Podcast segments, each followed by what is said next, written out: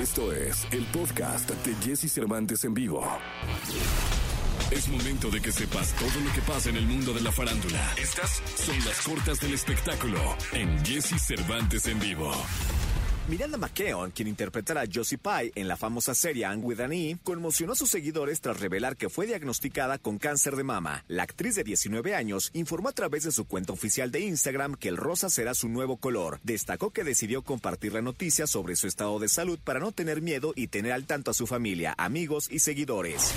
Después de cuatro años de su último lanzamiento, Lord finalmente está lista para regresar a la música con un estilo muy diferente, o al menos eso da a entender en el nuevo adelanto de su próximo disco. Se trata de un corto video haciendo referencia al solsticio que llegó este 21 de junio. El clip fue publicado en su página oficial sin dar mayores detalles al respecto.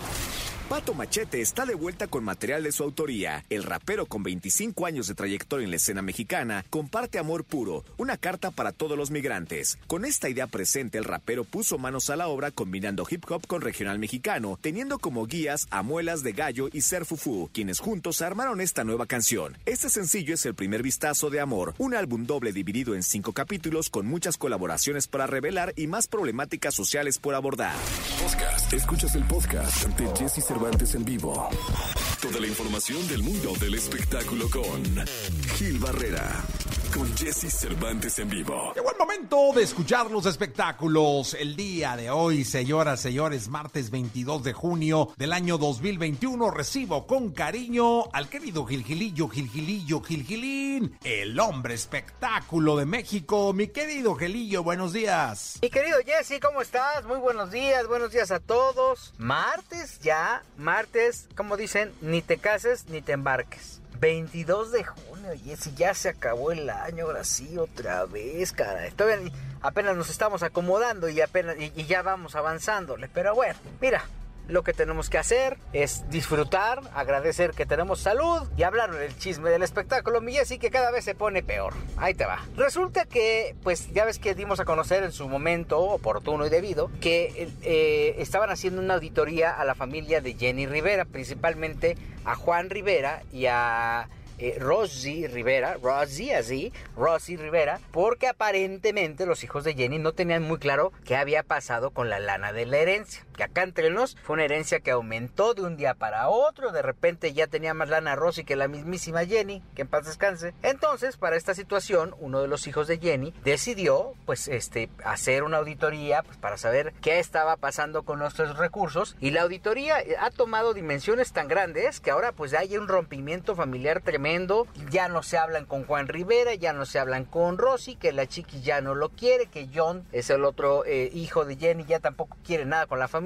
Y ayer justamente John dio declaraciones en un programa de, espectáculos en, que se transmite en Univisión, en El Gordo de la Flaca, verdaderamente escalofriantes, y porque dijo abiertamente que pues tenía mucha desconfianza de sus tíos, de Rosy y de Juan, que cuando él le preguntaba, les hacía la insinuación de que qué pasaba con su lana, que dónde estaba, pues de inmediato se hacían los enojados, los dignos, decían, no, no, no, no, a mí no me digas nada, ah, me vas a cobrar a mí y los chantajes estaban pero a la luz del día, mi.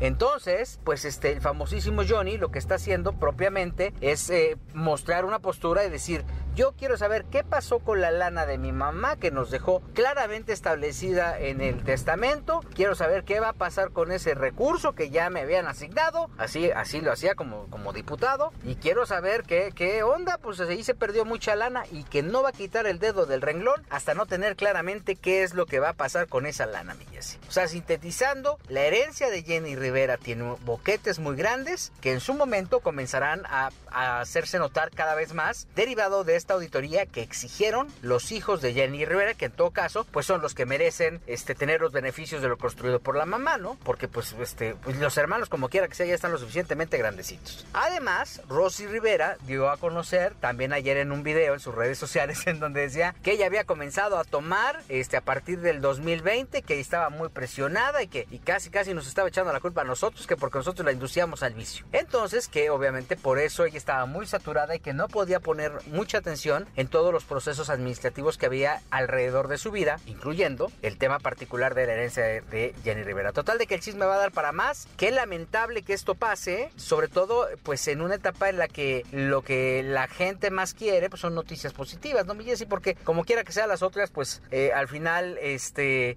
ya está uno acostumbrado a ver este tipo de tiranías y de cosas que hay terribles en ciertas familias. Vamos a ver qué es lo que pasa. La reflexión es muy clara, mi querido Jesse. Hay que portarse bien, hay que conducirse con honestidad para no tener este tipo de situaciones que al final, a la larga, pues se pagan como en el, como en el súper, ¿no? Mi Jesse, muy buenos días a todos. Gracias, Gilillo. Muy amable, te escuchamos en la segunda.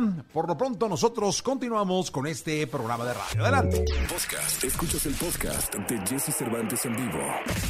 Lo mejor de los deportes con Nicolás Romay. Nicolás Romay con Jesse Cervantes en vivo. Señoras, señores, es eh, martes, el día de hoy, martes 22 de junio del año 2021. Presento con cariño a Nicolás Romay Pinal, el niño maravilla conocido en el mundo como Le Niñé. Le Niñé, ¿cómo estás? Bien, Jesús, tú, me da gusto saludarte. Contento, feliz de escucharte y feliz además de escuchar lo mejor del mundo deportivo. Oye, Jesús, estamos llegando ya a la etapa importante, ¿no? Tanto de Copa América como de Eurocopa. El día de ayer tuvimos partidos en la, en la Eurocopa.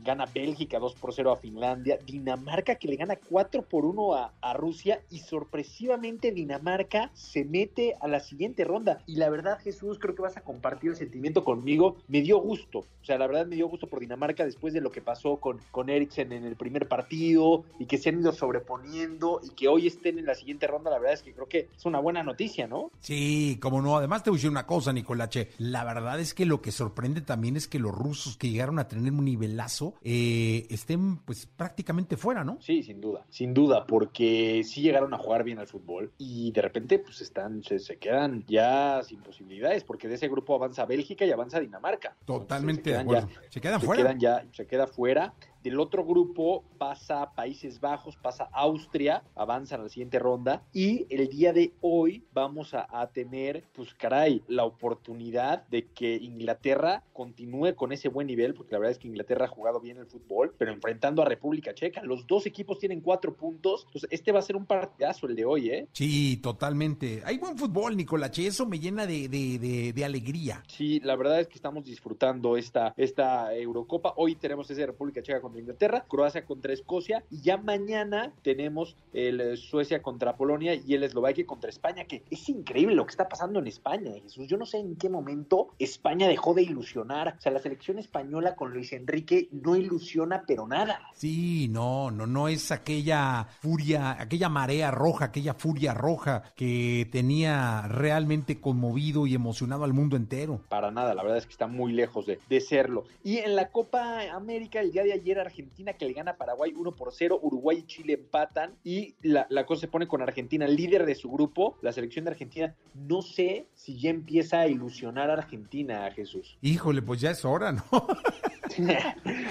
a ver, sí, la verdad es que tienen ah, un plantel bien, muy bueno. Ha sido una Copa América que va a empezar, la Copa América va a empezar en la instancia de eliminación directa. Ahí va a empezar. Pero bueno, por lo pronto, sí que Argentina sume puntos, que sea el líder de su grupo, pues la verdad sí es importante, ¿no? Por Argentina y sobre todo porque había sido muy cuestionada y había sido muy criticada. En el otro grupo, en el grupo B, Brasil, todo parece indicar que va a terminar siendo líder. Eh, en estos momentos tiene seis puntos después de dos partidos. Todo, todo parece indicar que, que, Brasil es el equipo que manda en la Copa América, pero bueno, habrá que, que esperar cómo se siguen desarrollando estos partidos, ¿no? Totalmente de acuerdo, mi querido Nicolache. Y vamos a esperar también que nos tengas eh, eh, al tanto de lo que suceda con todos los partidos de fútbol, tanto de la Eurocopa como de la Copa América, como de la selección en su momento, Nicolache. En su momento hablaremos también de la selección mexicana y de este revuelo que está causando Javier el Chicharito Hernández y compañía. La chicharomanía que parece que se extinguió en la selección mexicana. Más o menos, Jesús. Más o menos. Pero bueno, platicamos en la segunda, si te parece. Platicamos en la segunda, Nicolás Roma y Pinal, el Niño Maravilla. Estamos en contacto. Vamos a continuar con este programa de radio. Buen día. Podcast. Escuchas el podcast de Jesse Cervantes en vivo.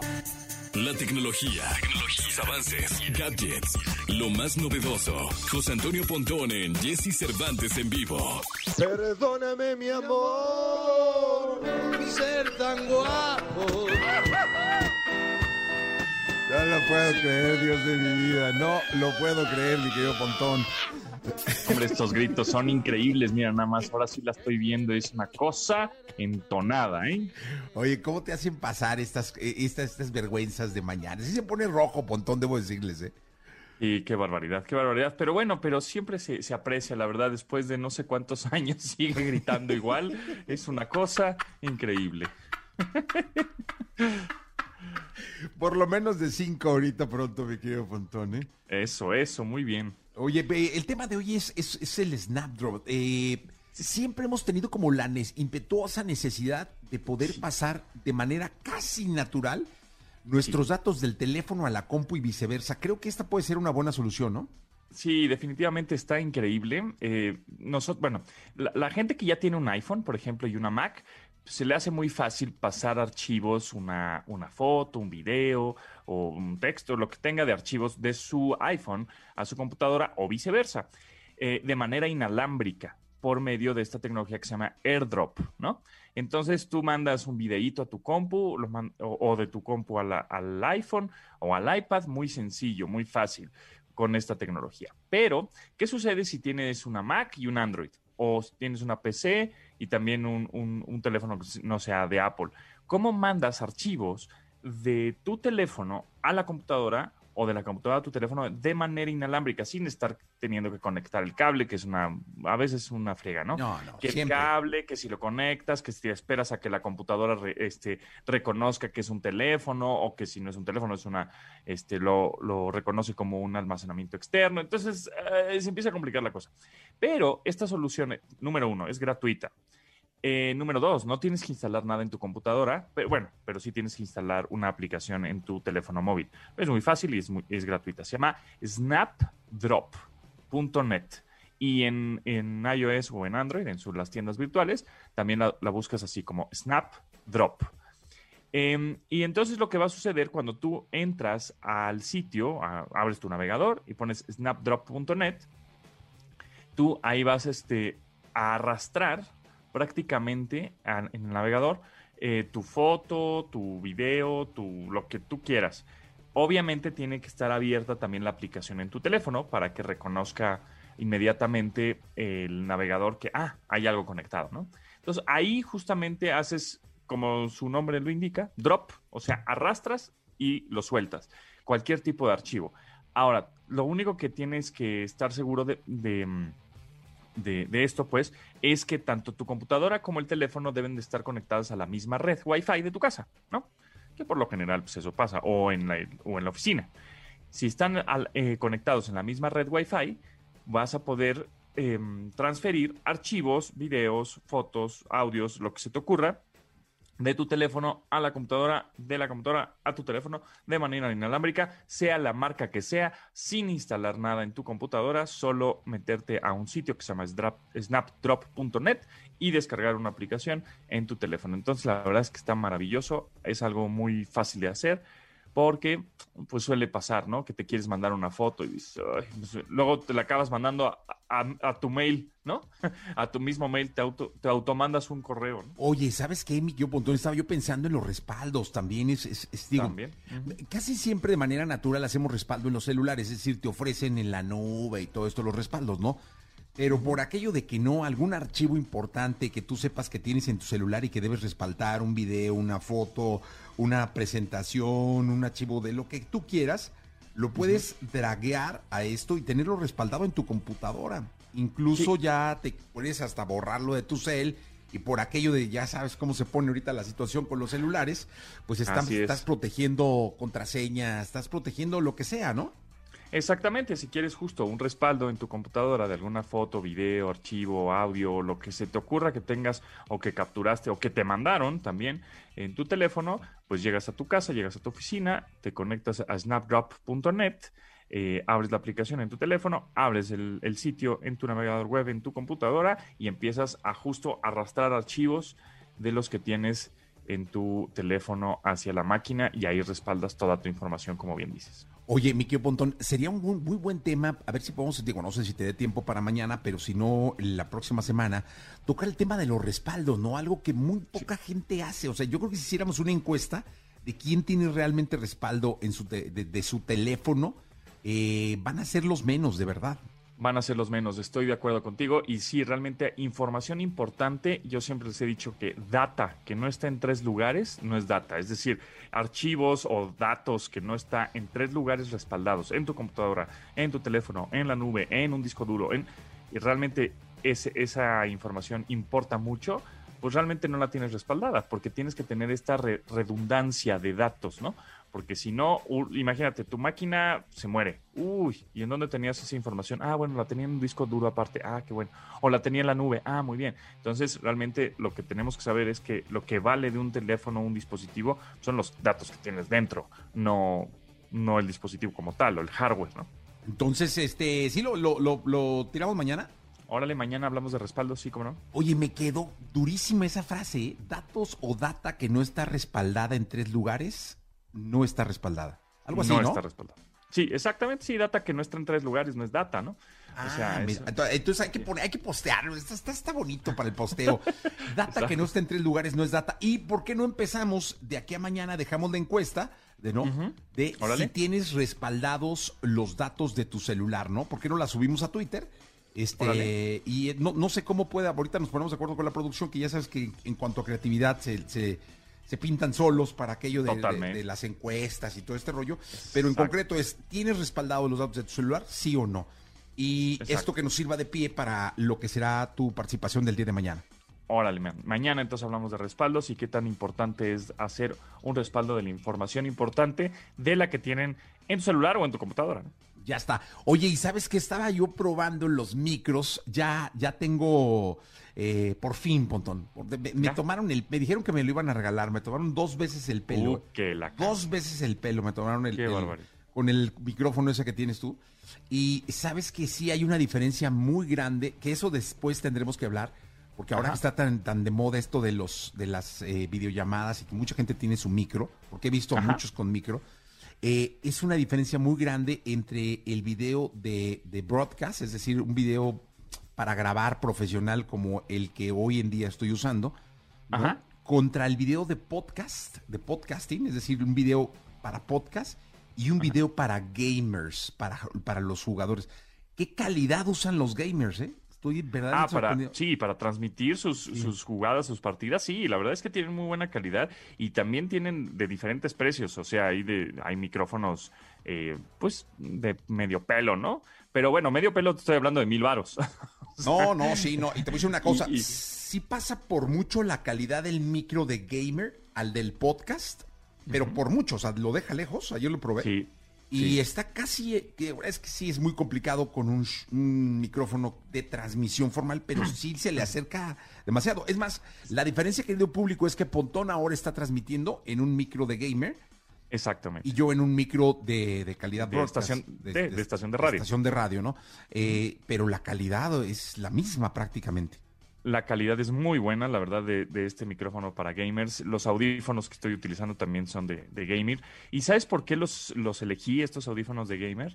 Eh, porque son, igual son de diadema y tienen un microfonito integrado, que es el que, bueno, no lo uso, lo tengo desactivado porque uso el, micrófono más, este, más dedicado a eso, ¿no? Es un hardware dedicado a eso. Sin embargo, estos audífonos los utilizo porque como son pensados para gamer, los gamers están 8 o 10 horas, están clavados en el videojuego. Entonces, eso quiere decir que estos audífonos te aguantan estar 10 horas, 10 horas sentado con ellos y entonces son muy ligeros, son muy cómodos, no te apachurran, no son duros, son, ¿no? son flexibles, etcétera. Entonces, justamente por eso los, los utilizo, porque están pensados para pasar horas y horas y horas teniéndolos puestos. ¿no? Sí, es increíble, pero ya platicaremos de eso también, mi querido Pontón. Eh, nos, fíjate, Gil, Gil, Barrera nos está escuchando, dice que él perdió mucha información de una tarjeta de un celular que si se puede restablecer. Ya me ah. imagino la información que debe haber perdido. Sí, pero sí se puede, sí se puede. También podemos hablar de algún software que te ayude a recuperar archivos borrados o formateados de una tarjeta o de un disco duro, de una unidad de estado sólido. Por ejemplo, les doy aquí rápidamente, ya que Gil nos está escuchando, eh, hay un software que muy sencillo, hay varios, pero el que me viene rápido a la mente se llama Recuba. R-E-C-U-B chica A, Recuba.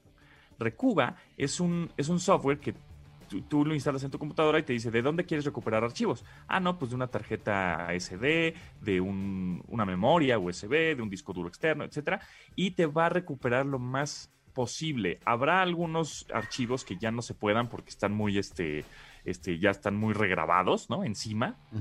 Este, pero hay otros que sí se puede recuperar. Es un poco como las cintas o los cassettes, ¿no? Que grababas encima de la rola y luego encima de la rola. Y había un momento en que ya al final de, ese cassette regrabado y regrabado, regrabado, pues se oía ya medio mal, ¿no? Pues así pasa un poco con los discos en general, ¿no? Se van regrabando encima eh, las cosas, las cosas, las cosas, pero como es eh, digital, eh, puedes recuperar archivos que fueron grabados y regrabados hace tiempo y entonces si puedes recuperar alguna foto, algún video, algún texto ahí. Sabes que a mí se me perdió un, archivo de, Fito Páez que luego te voy a molestar. Ah. Gracias, Botón. Sí, sí, sí. Gracias, nos vemos mañana. nos vemos el día de mañana. Pues ahí está mi querido Gilillo, la, respuesta. Eh, vámonos con eh, música. Eh, vamos con. Ah, J Balvin y María Becerra. ¿Cómo me gusta esta canción? Se llama ¿Qué más, pues? Podcast. Escuchas el podcast de Jesse Cervantes en vivo. La escena, musical, el entretenimiento, noticias, sus protagonistas. Lo tenemos con Charlie de la Torre en Jesse Cervantes en vivo. Y Charlie, querido, ¿cómo estás? Mira, hasta, hasta, estornudé del gusto que me da este. que casi. Yo creo que no me había pasado más que una o dos veces en el programa, mi querido Charlie, que me ganaba el estornudo en, pleno, en pleno discurso. Pero del gusto de verte hasta estornudo, ¿cómo estás? Pues bien, bien, bien y de buenas, mi Jessy, listo para cualquier emergencia, contento y saludos a todo el auditorio este martes. Este, muy bonito amanecer aquí en el Distrito Federal, mi. Oye, mi Charlie, eh, el tema de hoy es muy bueno. La verdad es que es, un tema que siempre eh, lo hemos vivido, lo hemos sentido y luego no hemos reflexionado del todo, ¿no? Que es este puente que hay entre musical, ¿no? Puente de emoción, puente de canciones, puente de estrellas entre México y España, ¿no? Así es, no podemos negar que la música mexicana y el flamenco viene de la raíz del país. O sea, hablar de flamenco, Jesse, es hablar de España. Hablar de mariachi es hablar de México. Y, hay alguien que, digo, habrá, y vamos a, vamos a comentar quiénes son, pero hay alguien en especial que quiero detener, lo que ha combinado perfectamente el flamenco con la música mexicana. Otros más, pero a mí me gusta mucho eh, un proyecto que sacó Diego El Cigala, que se llama México Flamenco, en donde 14 cantadores cantaron, eh, perdón, varios cantores este, españoles cantaron 14 canciones de música mexicana. Oye, pues es increíble. Además te voy a decir una cosa, el cigala tiene un sabor muy de, Alguna vez me invitó nuestro querido amigo José en Valencia, me dijo, ¿dónde estás? Yo aquí en la oficina, vente a comer con el cigala. Entonces, este, comida de cuates, qué, qué, qué personajazo el cigala, ¿eh? No, un personajazo, un personaje que, que lleva a España por la sangre y que lleva la música por la sangre, Jessy. Y luego, luego tenemos un ejemplo como que muy, muy a lo mejor muy puesto que a lo mejor va a empezar a crecer. Una chava que tiene 24 años que se llama Andrea Salcedo, nacida en Ciudad Guzmán, criada en Chicago y hoy viviendo este, con una guitarra en, en, Madrid. Y nació esta idea de que, de, que le, pusieran la guitarra y así. Cuando ella, cuando ella estaba recién nacida, su hermano estaba viendo un, un comercial de aquellos este, brandis eh, españoles y venía unos, y venían unos requintos de flamenco de Paco de Lucía. Y ahí empieza la historia de Andrés de, Salcedo. A los que no la conozcan, métanse a buscarla y es una cosa impresionante eh, lo, que tiene ella de para poder hacer guitarra. Oye, dos buenas recomendaciones. Este disco del Cigala, El Flamenco es México y Andrea Salcedo, también habrá que, escucharla. Porque creo que además eh, escuchar música y música diferente a la que de pronto puedas estar acostumbrado es, es conocer, es aprender, es disfrutar, es, es tener otro sabor en los oídos, ¿no? Y luego, claro, Jessy, tenemos a todos los, a Camilo Sesto, Rocío Durcal, Marisol, Julio Iglesias, Sanz, el mismo David Bisbal, Paloma San Basilo, pero luego tenemos otros dos grandes personajes, ¿no? Serrat y Sabina. Dos pájaros de un tiro, este, un, proyecto muy, muy interesante. Y obviamente también lo ha dicho, lo, ha dicho Sabina, México lo adopta. México lo acoge en el 75 cuando fue exiliado eh, por haber criticado el, régimen franquista. Jesse se mete en México, se sumerge en México y Chabela Vargas y José Alfredo Jiménez se nutre de esta música mexicana, se nutre con su música eh, española y hoy por hoy él mismo dice que sus canciones son parecen más mexicanas que españolas. Sí, totalmente. Siempre le mete eh, eh alguito, ¿no? Esencias de, de, de, México en cada una de sus canciones. Oye, ¿sabes, por ejemplo, de México en España? Eh, ¿quién a mí, quién personalmente, hay dos artistas que me marcaron mucho, que vi en las ventas. Uno de ellos eh, me tocó, eran cuatro shows en las ventas, y me tocó ver el segundo y el tercero. Fui dos veces a verlo, días seguidos, Luis Miguel. Eh, y otro artista que me tocó ver en las ventas también, que fue una locura. Ellos estaban haciendo creo que dos, dos plazas de toros que, es eh, para la gente, la, Plaza de Toros de las Ventas es como un ícono tanto de la tauromaquia como del, entretenimiento en Madrid, porque el ruedo es muy grande, debe ser el ruedo más grande de, la, del mundo, ¿no? La Plaza de Toros más grande del mundo es la México, pero el redondel, el ruedo más grande es el de Madrid, el de las ventas. Entonces los conciertos son espectaculares porque cabe más gente abajo que en cualquier otra plaza del mundo. Eh, y ahí me tocó ver a Maná. Maná también impresionante los tapatíos en, las ventas y son dos de los artistas, de los muchos que han llegado, de los muchos mexicanos que también han llegado allá, ¿no? Claro, y, bueno, Maná son unos grandes, el mismo que Luis Miguel, han sido grandes, y también tenemos los otros, los otros este, grupos españoles que han venido a México, y ahí dejaremos ahí una, ahí dejaremos una pregunta para todo el auditorio, como lo deja Van Gogh, Los Héroes del Silencio, Los Héroes del Silencio, Hombres G, El Mago de Oz, entre otros, Jesse, que han, que han, pero siento que más nos han enamorado los españoles que los mexicanos a los españoles, Jesse. ¿Qué pasa? ¿Por qué? Y, a ver si nos dice también el público cuál ha sido el más grande artista español que ha pisado tierras mexicanas. Eso sería, esa es una muy buena pregunta. ¿Cuál es el artista español más grande que ha pisado México? Eso hay que dejarlo ahí. Eh, a lo mejor lo, podemos hacer de opción múltiple, pero si no, lo dejamos abierto para que la gente lo diga. Vamos a subirlo a redes sociales. ¿Cuál es el artista español más grande que ha pisado México? Oye, dime una cosa. Eh, eh, también vi al Potrillo en el Palacio Real. Este, un sí, que tú organizaste. Empezó en el Teatro Real de Madrid. Se hizo. El Teatro Real, tienes razón. uno de los mejores eventos en donde muchísimas luminarias y muchísima gente del empresariado de la política y de obviamente del glamour español estuvieron ahí eh, eh, inmersos. ¿Estuviste tú ahí con nosotros, Jesse? Sí, sí, sí. Este, un gran concierto, un gran espectáculo, pero sí, tienes razón. Creo que, los que los españoles en consumo tienen una deuda con nosotros y, son, eh, pero lejos, muchísimos más los artistas españoles que han venido a conquistarnos que los mexicanos que han podido llegar allá picando piedra a, ser sólidos y a tener una carrera importante. Pero dejamos la pregunta abierta, mi Charlie, así la dejamos, si te parece, ¿no? Eh, ¿Cuál es el artista español más grande que ha pisado México? Así la dejamos, Jesse, que viva México, que viva España y que sigamos tendiendo esos puentes musicales que creo que aparte de la cultura y del entretenimiento y todo, nos puede dar mucho, mucho, mucho, mucho, mucho más. Eh, totalmente de acuerdo. Mi querido Charlie, un abrazo muy grande hasta dentro de ocho días. Que tenga bonito martes. Bonito martes. Continuamos. Aquí está Fran, no te dejo de pensar. Podcast. Escuchas el podcast de Jesse Cervantes en vivo. Porque la vida junto a ellos es más entretenida. Sus cuidados, sus secretos, sus cualidades y todo lo que nos interesa saber de nuestras mascotas lo tenemos con Dominique Peralta en Jesse Cervantes en vivo. 8 de la mañana, 55 minutos. Dominic, ¿cómo estás? Bien, querido Jesse. ¿Tú qué? ¿Cómo andas? Bien, tranquilo, aquí eh, realmente iniciando la semana, porque el martes todavía es como, como el inicio de la semana, ¿no? Sí, totalmente. Y más después del Día del Padre, que supongo que te habrán mega hiper consentido, ¿eh? Más les vale. Fíjate que sí me la pasé bien, ¿eh? Prendimos la mechita por ahí el sábado. Ah, qué bien. O sea, que estuvo larga la celebración, me parece. No, hombre, sí, desde el viernes, ¿no? Fue, fue un fin de semana a toda madre. Exacto, a todo padre. Sí, pero, sí, pero a todo padre. Oye, por cierto, fíjense que fui a un lugar muy bonito que está entre eh, Querétaro y Dolores, que se llama Santísima Trinidad. Te lo recomiendo, Dominique, se los recomiendo. Es un viñedo que está maravilloso, hacen aceite de oliva, este, bueno, está increíble, la, vinos, todo está, está, está muy, muy bonito, la, aceite de lavanda y todo este asunto, la verdad, y se come muy bien y no está caro.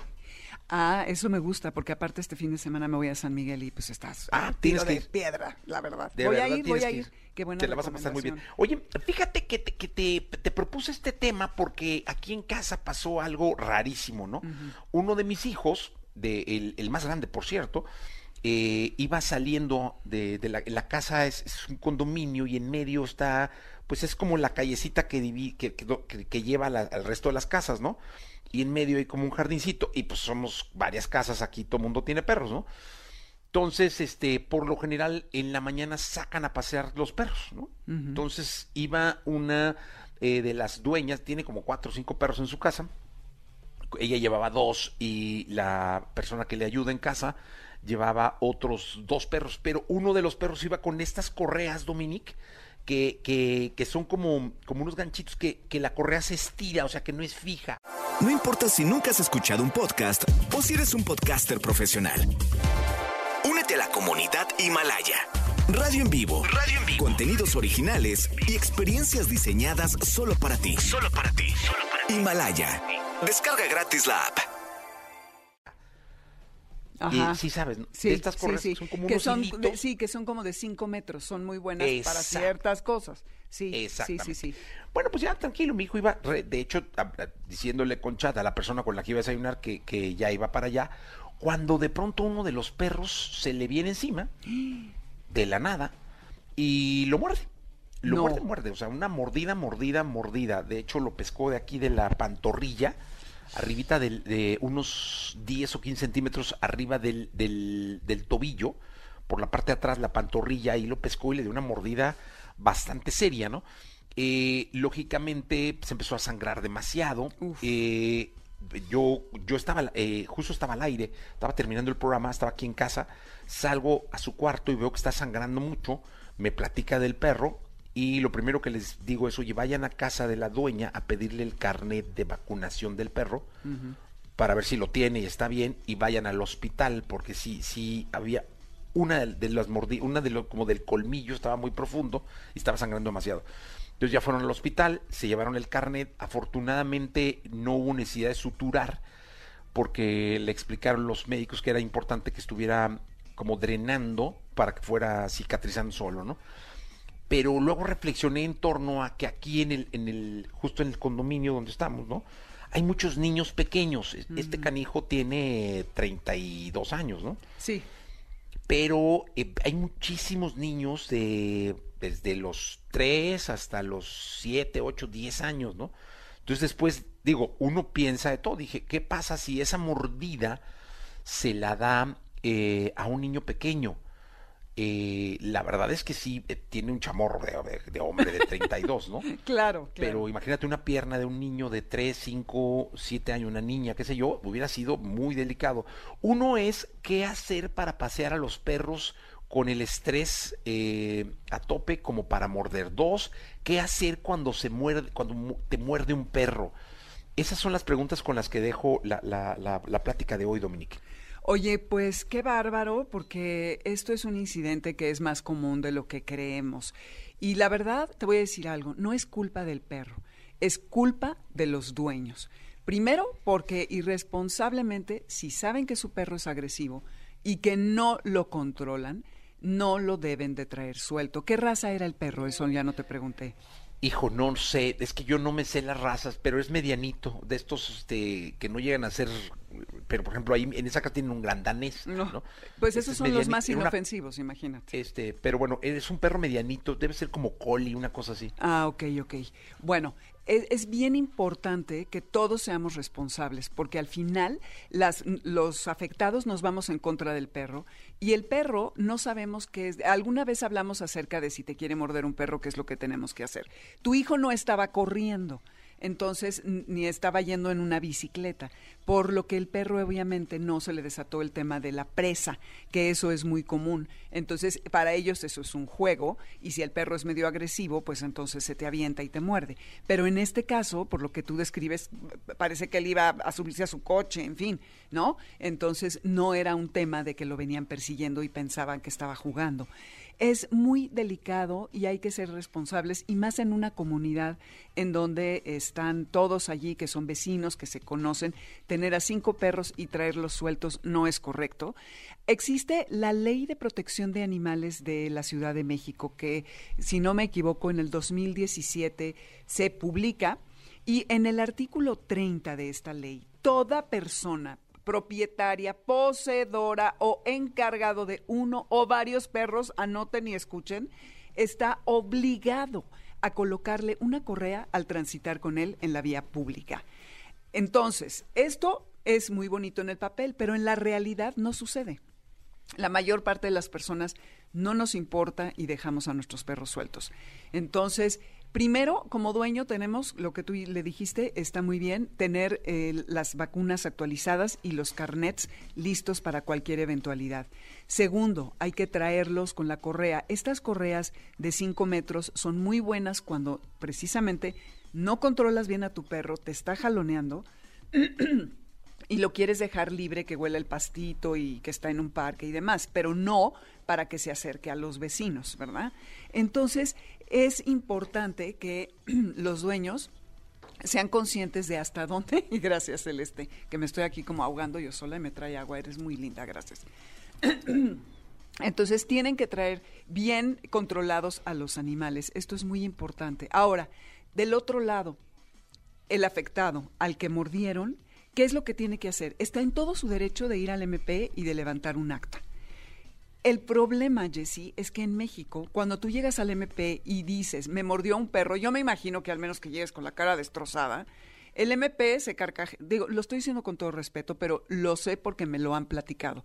Yo no he tenido la experiencia afortunadamente, pero le dicen, a ver, ¿qué quiere usted? ¿Que atienda a la violación o que vea que lo mordió un perro, señor? ¿No? Cuando traes, que pon tú el chamorro como el de tu hijo.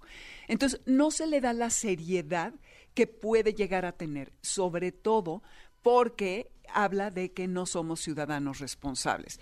Yo diría que sí hay que hacerlo para ir sentando precedentes y que conforme lleguen las denuncias al MP se vayan tomando en serio, porque de otra forma no va a trascender esto y la ley no se va a aplicar. Ahora, el dueño se lleva al perro a su domicilio y no hay poder humano que lo saque de allí. Hay actualmente en la ciudad una ley que permite, no sé si te acuerdas, esto fue hace poco y fue todo un escándalo, que pueda entrar la policía a tu casa y sin o sin una orden de un juez, porque antes se necesitaba la orden de un juez, como vemos en todas las películas y las series. Pero esto es solo en caso de maltrato animal, que estés oyendo que patean al perro, gato, que lo torturan, que lo ahorcan, yo qué sé, pero no cuando se supone que mordió a un eh, a una persona. Esto también puede ser delicado porque eh, la verdad es que difícilmente vas a poder tener acceso al animal como autoridad. Entonces, ¿sabes? Son varios factores que pueden resultar en algo muy frustrante. No obstante, yo sí pienso que hay que denunciar. Y qué bueno que tu hijo está bien, pero tienes toda la razón en decir que qué pasaría si fuera un niño, porque además los niños exasperan a los animales porque no se controlan y quieren ir a saludar al perrito y le jalan la oreja y le jalan la cola y esto puede ser muy delicado. Entonces, pues la verdad es que vayan y denuncien, pero sobre todo atiendan a la ley que dice el, el artículo número 30, que hay que atraer a los perros con correa. Sí, totalmente. Es bien importante porque, como tú dices, pasa más de lo que uno se imagina y cuando te pasa sí te, te, desconcierta totalmente. Y sí, eh, al primero que culpas es al perro, al primero con el primero que quieres vengarte es con el perro eh, y, y tienes toda la razón. La reflexión es que quien lo tiene no cuidó o no guardó las medidas necesarias para sacarlo a la calle y, y pues que conviva con, con el resto de, de los que vivimos en el entorno del perro. Así que, Dominique, pues muchas gracias, como siempre, por la reflexión y los consejos. No, ¿Dónde te escuchamos? En Amores de Garra, los sábados de 2 a 3 de la tarde por el 102.5 FM. Oye, y nada más te quiero decir una cosa. Mi sobrina ahorita está estudiando en Georgia, en el sur de Estados Unidos, en una universidad por allá. Y ella es súper perrera, se llevó a su perro y me contó que te multan, fíjate, con mil dólares si traes suelto a tu perro. Cosa que aquí creo que son mil y pico de pesos. Pero aparte no hay nadie que acate esa infracción, ¿ves? O sea, tú vas al Parque México, a estos parques en la Condesa, al Parque Hundido, y tú dime si has visto algún policía con su blog de, de No, multas. mira. No, no existe. Y por más que queramos, no van a ir a patrullar los parques. Hay problemas terribles de seguridad en este país. Pero en Estados Unidos, me dice mi sobrina, Domi, pero nadie suelta a sus perros. Imagínate que te multen con mil dólares. Y nada más rapidísimo, porque la productora ya me está mandando al corte. Te voy a contar, Viviana Guzmán, que seguramente tú conociste de Warner. Sí, cómo no. Bueno, ella va a correr al Pedregal, a un área que habilitaron, que dice que está muy padre, una pista pequeña, en donde eh, en la noche hay luz solar. Y va en la noche justo por el COVID y tal. Está corriendo y se topa, vienen hacia ella dos increíbles pastores alemán, y entonces su primer instinto es pararse en seco. Y claro, la vieron y eh, los perros se siguieron. Entonces, bueno, dio su segunda vuelta, pero no había un dueño, ¿ok? Atrás de ella, de los perros va a la, a la segunda vuelta y como ya los había visto, dijo, ay, pues ya somos besties, ¿no? Pues tómala, que sigue ella, en vez de detenerse, corre y los perros se siguen, pero ¿cómo, que, ¿cómo ves? Que uno se le avienta por atrás, la tira, ella sentía las patas del perro en la espalda, y el otro se le avienta, la- se le avienta a la, a la pata, ¿eh? a la pierna a morderla. Y claro que ella, muy bien hecho, y eso se los digo por si algún día les pasa. Primero, si ven eso, deténganse. Segundo, si los tiran, se tienen que hacer bolita, pero una bolita que cubra así los ojos y si pueden hasta las orejas, ya saben, como un caracolito, como si estuvieran en el vientre de su mamá. Auxilio, mamá, auxilio. Una Hagan posición cuenta- fetal, digamos, ¿no? Eso, bien, gracias. Una posición fetal. Bueno, pues le alcanzó a morder la pierna y le medio una vena ahí que estuvo sangre y sangre, sangrando. Y en eso viene el dueño, un chavito de la zona. Ay, perdón, les pega un grito y los perros la sueltan. Y le dice, oye, te llevo al hospital, espérame, no, mi coche, no sé qué. Se va el imbécil, perdón. Y no regresa. Y esta pobre no podía casi ni caminar, cojeando como pudo, brincó al coche, no quiso ir al hospital. Y al día siguiente la tuvieron, Jessie, como dos semanas con la pierna en alto, eh, con antibióticos, porque sí le perforó no sé qué cosa que no le dejaba de sangrar. O sea, sí tuvo consecuencias serias. Y este tipo no se hizo responsable. Y no solo eso, se llevó su celular. Agárrate. Entonces, no estamos jugando. Tenemos unos super perros y no podemos, menos a esas horas, en ningún momento, dejarlos sin supervisión. Por favor, señores, seamos responsables todos. Y pues bueno, ya me voy porque la, nuestra productora Celeste eh, me, me va a regañar, aunque le gustó mi historia, ¿eh? Porque hacía cara de, "Ah, uh", no, pero cámara, ¿eh? Así que No, cuídense tengan cuidado. y cuiden a sus es- animales. Totalmente de acuerdo, Menia, que hay que ser responsables y el, el perro depende de ti. El, yo, yo siempre he dicho que los perros, las mascotas, hablan mucho de tu educación, hablan mucho de tu cultura, hablan mucho de tu responsabilidad, hablan mucho de quién eres, el- la manera en cómo se comportan tus mascotas. Así que que sean un espejo de ti. Exacto. Ser responsable y sea alguien que cuide y cuide el entorno y cuide a las mascotas. Gracias, Dominique. A ti, mi Jessie, abrazo. Abrazo, gracias. Vamos a ir a un corte comercial. Regresamos. Carla Morrison eh, regresando. Podcast. Escuchas el podcast de Jesse Cervantes en vivo. Es martes, amigos de XFM, y me da muchísimo gusto saludar a Carla Morrison. Eh, tiene que platicarnos dónde está ahora, porque alguna vez la tomamos, creo que en París, este, luego volvimos a hablar, estaba en otro lado, y ahora sigue, sigue y sigue generando música. ¿Dónde estás, Carla? Ahorita estoy en Los Ángeles, Jessy, acá en el calorcito Ah, fuerte. Qué delicia. ¿Y cómo has estado? Muy bien, gracias a Dios, aquí acoplándome a la nueva ciudad, disfrutando mucho mis plantas, terminando mi nuevo disco, haciendo un montón de cosas. Oye, dime una cosa, ¿cómo, ¿cómo metes el terminar un nuevo disco dentro de las actividades como eh, cuidar plantitas, este, acoplarte a una ciudad? cuando lo del disco es un caos, o sea, es, mucha chamba. Es mucha chamba, hacer un disco es mucha chamba, pero creo que lo que pasa es que ya mi disco está como en las últimas etapas ya, o sea, ya, ya está más, más terminado que, que no. Entonces, hay veces que no se me necesita en el estudio, nomás se me necesita como revisar cosas y ya. Este, pero, y pues me encanta tener mis hobbies y mis cosas que hacer y pasarla bien y meter esa parte en mi día a día. Bueno, me da mucho gusto. Oye, ¿y cómo vas con, porque los fans han estado, yo creo que luego, más cerca que nunca en esta época, es decir, están muy conectados, están como muy necesitados de ser escuchados, de hablar, de opinar, de ser tomados en cuenta. ¿Tú cómo vas? Pues fíjate que me siento pues bastante conectados con los fans, conectada con los fans porque siento que han estado ahí como muy pacientes, muy este, cómplices conmigo, este, muy, no sé, me dan mucho feedback, son muy buena onda, la verdad me he sentido muy bien en ese aspecto. Y también ahora que sacamos obra de arte, la respuesta ha sido increíble, la gente ha sido muy, me han dado mucho apoyo, o sea, como que, no sé, se siente un, vaya, se siente como muy bonito la atmósfera y, estoy muy contenta y muy agradecida, la verdad, porque sé que han sido muy pacientes. Oye, te voy a decir una cosa, me parece que el nombre es muy fuerte. Es decir, eh, yo soy uno de los convencidos que cada canción es una pieza de arte, es decir, eh, conlleva inspiración, conlleva emoción, conlleva notas musicales, acordes, ritmos, eh, melodías, todo, ¿no? Todo es en composición forma una pieza de arte, pero ya nombrar eh, eh, obra de arte. El otro día leí el periódico, Carla Morrison es una obra de arte. Dije, wow, qué cosa. Dijiste, estoy inventada. Ay, ¿no es cierto? No, no, pero dije, guau, de, hecho me, me, puse a leer todo el artículo. No, sí, es que la canción en realidad estoy hablando sobre cómo todos somos una obra de arte, ¿no? Y cómo ahora las, las, los estándares de belleza están muy altos y creo que más que nunca como estamos en casa, estamos en el Instagram y estamos usando mucho las redes sociales porque así estamos socializando, porque es como lo más sano poco a poquito.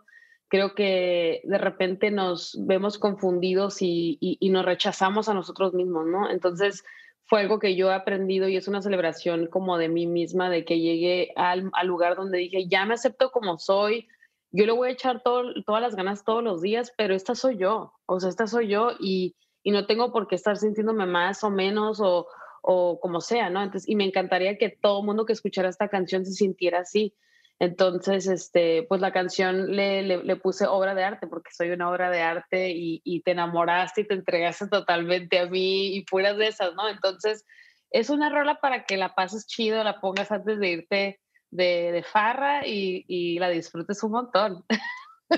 No, porque te voy a decir una cosa, creo que además con todo lo, lo, que vino con la digitalización, todos esos algoritmos que nos rodean desde que despertamos, este, hasta que, que, nos califican, nos dan una clasificación de qué tanto y qué tanto no, eh, y luego se contraponen un poco con, con el asunto de la obra, de, de, de, pensar en una obra de arte, ¿no? Sí, ahora siento que uno está más viciado con la idea de crear contenido que crear algo verdaderamente con propósito o con un significado. ¿Y por qué? Porque estamos hambrientos de la aceptación del público, hambrientos de, de, llenar un espacio y, y, de también decir, yo también estoy haciendo algo, ¿no? Entonces, creo que no hay nada como tomarse el tiempo, ¿no? Y eso es algo que aprendí mucho cuando vivía en París, iba a los museos y me enteraba de cuánto tiempo les había, les había tomado pintar una Venus, era como, ¡oh, qué fuerte! O sea, fueron añales, o sea, fue toda la vida ahí estar pintando la pieza, ¿no? Y, son obras de arte que, que uff, o sea, que hasta ahorita todavía las estamos celebrando y visitando y tomamos vuelos para ver estos, estas cosas tan especiales. Entonces creo que es importante darnos cuenta de eso, ¿no? De que el arte toma tiempo. ¿Y eres obsesiva de los números? ¿Cómo? ¿De qué tipo de números estamos hablando? De los streams, de los views, de los likes, de los shares. No, fíjate que no soy obsesiva. Definitivamente son como una especie de, de, signo, ¿no? Como que puedes ver más rápido, como, ah, mira, está pasando esto, está pasando lo otro, ¿no? Pero creo que al final del día, a mí, bueno, últimamente siento que soy más obsesiva de hacer algo bien y algo que me haga feliz a mí, ¿sabes? Como no estar sacar, sacar algo y decir, esto salió en el momento y, en, y, dice y exactamente es como yo quiero. Claro, me hubiera encantado que saliera todo al mismo tiempo y que fuera perfecto y yo fuera una Beyoncé y fuera perfecta, pero no todos somos Beyoncé, ¿sabes? Está bien también ser tú mismo. Entonces, soy más fan de, de hacer algo de calidad y hacerlo al tiempo que es el que se tiene que hacer. Cuando dijiste de qué tipo de números te iba a decir, de los que vienen precedidos del signo de pesos. ¿Verdad? Ya sé, no, pues sí. ¿De esos no? Pues sí, también. Bueno, al final del día uno tiene que preocuparse, pero la verdad es que tampoco soy muy gastalona. Entonces, este, soy una persona que me gusta gastar y, y, gastar mi dinero bien, de una manera correcta, porque yo siempre he tenido el temor de que un día me voy a despertar muda y que qué voy a hacer sin mi voz. Entonces, trato de cuidar mucho y ser prudente, ¿no? Al final del día, yo me fui del rancho, pero el rancho no se fue de mí. Entonces, yo tengo que cuidar lo que es mío. Eso, muy bien. Si no, en un abrir y cerrar de ojos se va. Sí, de verdad que sí. Si no, si uno no pone, si uno no se pone atento y no se da cuenta, se te espuma todo rapidísimo de las manos. Y la verdad es que al final del día todos somos iguales y todos tenemos problemas o, metas financieras que queremos lograr, ¿no? Entonces yo creo que es bueno siempre tener la cabeza siempre sobre, los pies sobre la tierra. Oye, y hablando de las metas musicales, eh, alguna vez platicábamos cuando estabas estrenando una canción con Ricky Martin de los Grammys y, este, ¿te acuerdas? Y luego ya se hizo realidad, todo ese rollo. Este, ahorita, ¿cómo andan las metas musicales, los sueños musicales? Pues ahorita la verdad me encantaría hacer colaboraciones, pero todavía estoy tratando de elegir las canciones a las cuales me gustaría meterle colaboraciones. Este, y, y, en sí las metas musicales es terminar este, este disco, porque he tenido tantas peticiones que le he dicho a mi management, o quieren disco o quieren peticiones, ¿qué quieren? Porque no puedo hacer todo a la vez. Y me dice, bueno, bueno, ya, ya, ya. Entonces, ahorita es terminar este disco y, y pues nada, seguir haciendo música, que es lo que nos gusta hacer y nos hace muy feliz. Oye, que no debe ser muy complicado, eh, según me contó un pajarito, que hagas colaboraciones, porque vino Elsa y el mar. Y cuando le pregunté de la colaboración, me dijo, no, pues yo le hablé a Carly y le dije, ¿cómo ves? Y Carly me dijo, va, y la grabamos. Dije, no, pues, Carly debe ser bien sencilla de hacer colaboraciones, ¿no? La verdad es que muchas de mis colaboraciones han dado así, o sea, de que, ay, me escriben un WhatsApp y qué onda, yo, ay, claro, o, o sea, obviamente es como, me encanta mí colaborar, aparte cuando es gente que son mis amigos, ¿no? Y, y, y Elsa es mi amiga, entonces obviamente me escribe y me dice, güey, ¿puedes cantar en esta canción? Pues obvio, o sea, no pasa nada. Oye, ¿y a ti te ha pasado igual, pero que de pronto te digan que no? O sea, que tú le hables a alguien que digas, güey, podemos, y que te diga, no, ahorita no puedo, y eso, porque eso debe ser medio frustrante, ¿no? Que consideres a alguien así cincho para una colaboración y de pronto te salga con una batea de babas. Fíjate que no me ha pasado, pero porque yo soy bien coyona para pedirle a la gente que colabore conmigo. O sea, yo ah. creo que a las dos personas que les he pedido que colaboren conmigo ha sido a Eli Guerra y a Alejandro, Alejandro, pero no le he pedido, o sea, todas mis colaboraciones han dado por invitación de ellos hacia mí. O sea, y yo creo que por eso no me ha pasado, pero ya me va a pasar y pues me va a romper mi corazón. Oye, que, que estamos justo a la mitad del año o sea, justo partiendo en dos este 2021, eh, que pintaba de inicio diferente, pero ha ido recorriendo y, tiene un panoramita ahí como medio verde, medio, medio de, que nos puede dar optimismo en torno a la música en vivo. ¿Tú cómo, cómo, cómo ves, cómo pintas? Pues sí me han dicho lo de la música en vivo y a mí me encantaría, obviamente me encantaría volver a los escenarios ahorita, pero yo creo que lo voy a trazar para el próximo año para poder terminar este disco. Aparte, no solo quiero terminar el disco, pero quiero preparar el show en vivo. Quiero que se ponga chido, o sea, que cuando la gente venga a mi concierto sea una experiencia distinta a la que han visto antes y que verdaderamente valga la pena, ¿no? Entonces, este, yo creo que para el próximo año, pero yo ando viendo ahí que andan haciendo, andan haciendo conciertos y ya me dan ganas a mí también de ir. Entonces está padre, ¿no? Y ya es la mitad del año, yo ya el próximo mes cumplo 35 años, Dios mío. Uy, uy, arañando el cuarto piso. sí. Sí, entonces estoy ahí como que, pero sí, el, el, año ha sido interesante, ¿no? Porque como que iba a estar bien y luego de repente se siente un poquito lento, pero todo sea por la seguridad de todos, ¿no? Pues qué gusto, qué gusto que estés acá en el programa. Eh, están las puertas abiertas para cuando vengas a la ciudad, te, vengas a la cabina y, te, y podamos escucharte en vivo y todo, ¿no? No, claro que sí, con muchísimo gusto me encantaría y pues también ir por unos taquitos de suadero también de paso. Y... Uf, qué delicia. Ya está, gracias. Igualmente, Jessy, cuídate mucho. Nos vemos. Podcast. Escuchas el podcast ante Jesse Cervantes en vivo. Toda la información del mundo del espectáculo con Gil Barrera con Jesse Cervantes en vivo. Llegó el momento de la segunda de espectáculos del, del día de hoy. El querido Gilgilillo, Gilgilillo, Gilgilín, el hombre espectáculo de México. Mi querido Gilgilillo, ¿qué nos cuentas en esta segunda? Oye, qué prácticos y qué, qué, qué buenos son los consejos del señor Pontón. Mi Jesse no es nuevo, pero este, mira, me, me está salvando la vida de una tarjetita que se me borró. Híjole, ya me, ya me imagino la vida de cuántos artistas debe estar ahí en vilo.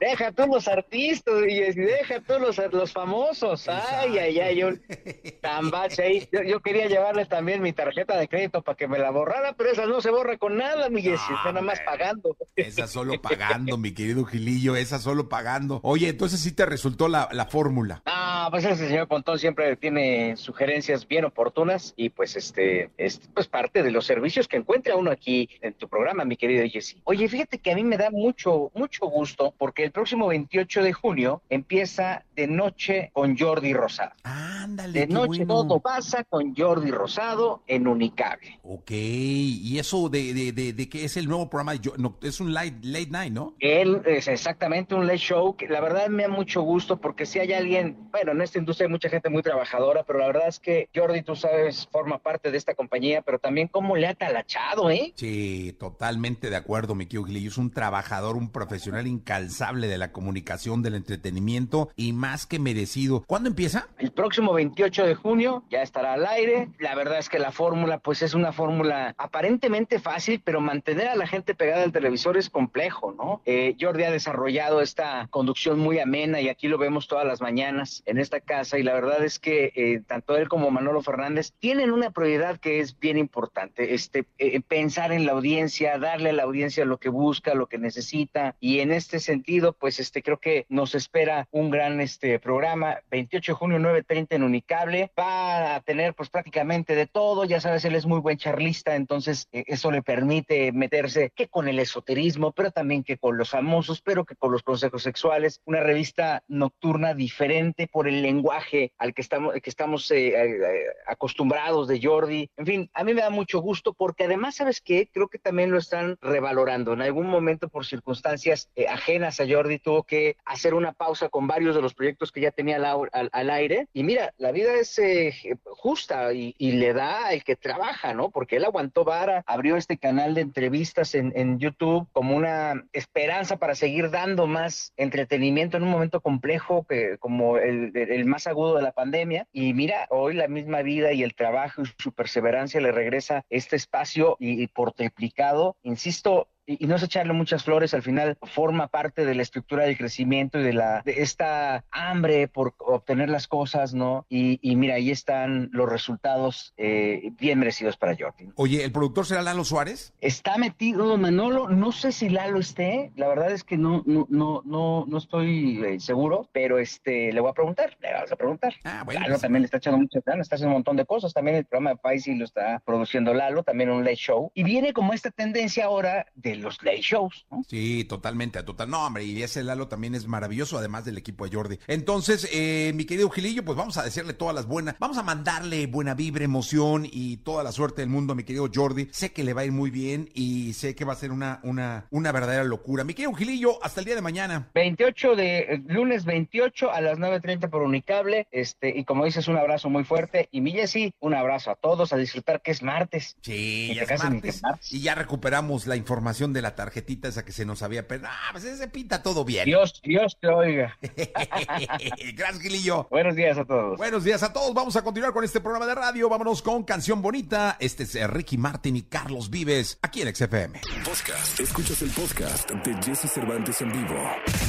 Lo mejor de los deportes con Nicolás Romay. Nicolás Romay con Jesse Cervantes en vivo. Llegó el momento de la segunda de deportes. Está con nosotros Nicolás Romay Pinal, el niño maravilla conocido por Francia, por el mundo entero como Le Niñé. Mi querido Le Niñé, ¿qué nos cuentas en esta segunda? Jesús, a ver, más bien quiero que, que nos cuentes tú qué va a pasar con Renato Ibarra, tú que tienes información privilegiada, ¿nos puedes decir qué va a pasar? Oye, pues que se va la máquina, me dijeron. Bueno, a ver, no, está ahí. Eso, como digo, que- tú me preguntas qué va, lo que me, me dijeron que se va de la que se va del Atlas y que llega la máquina. Ah, Hay rumorcitos, hay rumorcitos. Lo que sí es que parece que, que no seguirá en, en el Atlas, lo cual no sé, Jesús, si, si te causa pues, preocupación, porque la verdad es que es un buen futbolista, ¿eh? Sí, cómo no. Además te voy a decir una cosa. Si, si recuerdan, fue un Atlas contra Tigres, que fue el que eliminó a Tigres para entrar franco a la recta final de la liguilla, con Renato. Sin Renato, que si recuerdan se lesionó en ese partido, fue otro Atlas. Sí, estoy de acuerdo, estoy de acuerdo. La verdad es que fue clave